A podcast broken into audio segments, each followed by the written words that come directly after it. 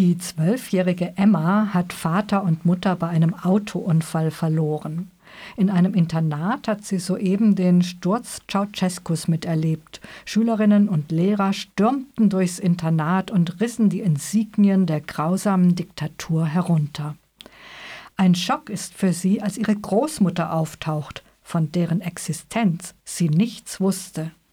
Die Großmutter nimmt sie mit in ihre Kleinstadt und fortan lebt Emma mit ihr, dem toten Großvater und vielen Geheimnissen in dem Haus, in dem auch ihre Mutter aufgewachsen ist.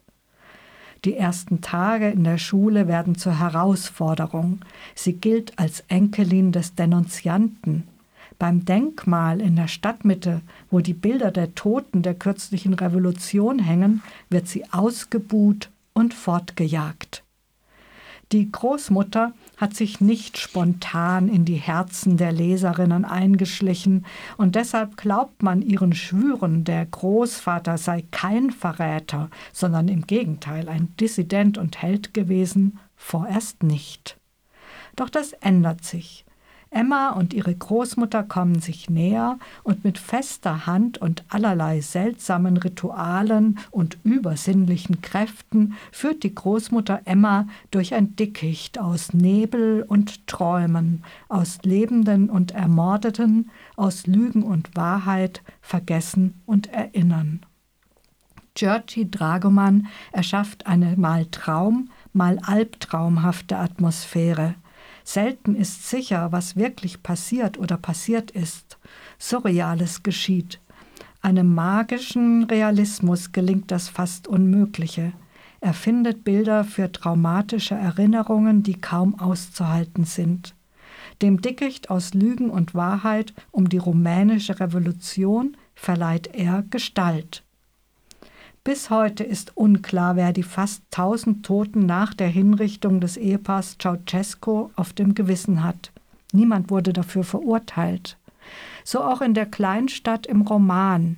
19 Menschen wurden bei einer Kundgebung erschossen. Die Toten sind und bleiben verschwunden. Dazu möchte ich euch was vorlesen. Emma geht mit ihrer ersten Liebe Peter Eislaufen. Nebenbei erzählt er ihr, dass die 19 Toten vermutlich in der Eishalle zwischengelagert wurden, bevor sie damals verschwanden. Zitat Seine Hand ist warm. Er hält und zieht mich, ich laufe Schlittschuh. Ein Junge hält mich an der Hand und ich laufe Schlittschuh. Nur daran will ich denken, daran und an nichts anderes. Warum erzählt er mir von den Toten?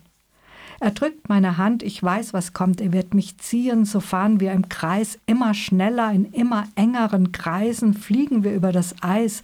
Er dreht mich um, lässt mich um sich kreisen, macht mich ganz schwindlig, dann zieht er mich an sich heran und umarmt mich. Es wird schön.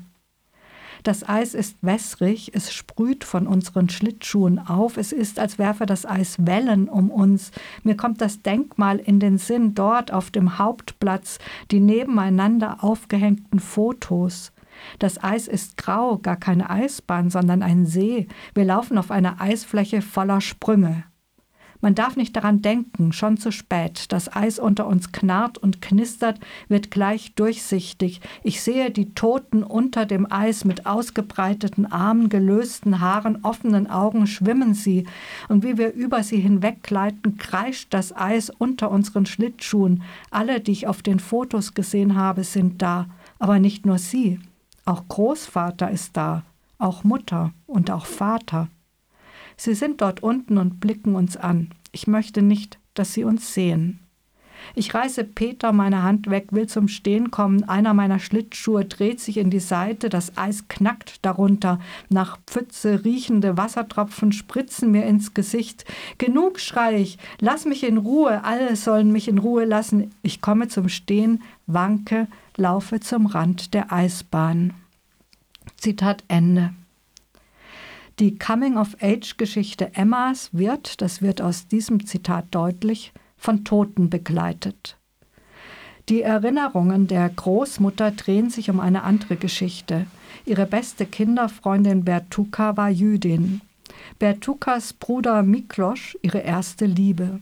Nach und nach erfahren wir ihre Geschichte so intensiv erzählt, dass sie direkt unter die Haut geht. Dem Holocaust eine zentrale Rolle in seinem Roman zuzuweisen, ist Georgi Dragomans hoch anzurechnen. Denn das ist der Teil der rumänischen Geschichte, der komplett totgeschwiegen wird. Der Roman Der Scheiterhaufen ist literarische Zeitgeschichte Rumäniens. Die Vergiftung der persönlichen Beziehungen im Polizeistaat der Securitate ist schmerzhaft spürbar über das Ende der Diktatur hinaus. Antisemitismus und Shoah, unbearbeitete Verbrechen. Mich hat das Buch umgehauen. So habe ich Erinnern, Vergessen, Gewalt und Lüge noch nie gelesen. Fantastisch im wahrsten Sinne des Wortes, übersetzt von dem Berliner Laci Kornitzer. Unbedingt empfehlenswert, der Scheiterhaufen von Georgi Dragoman, auf Deutsch 2015 bei Surkam erschienen, 494 Seiten.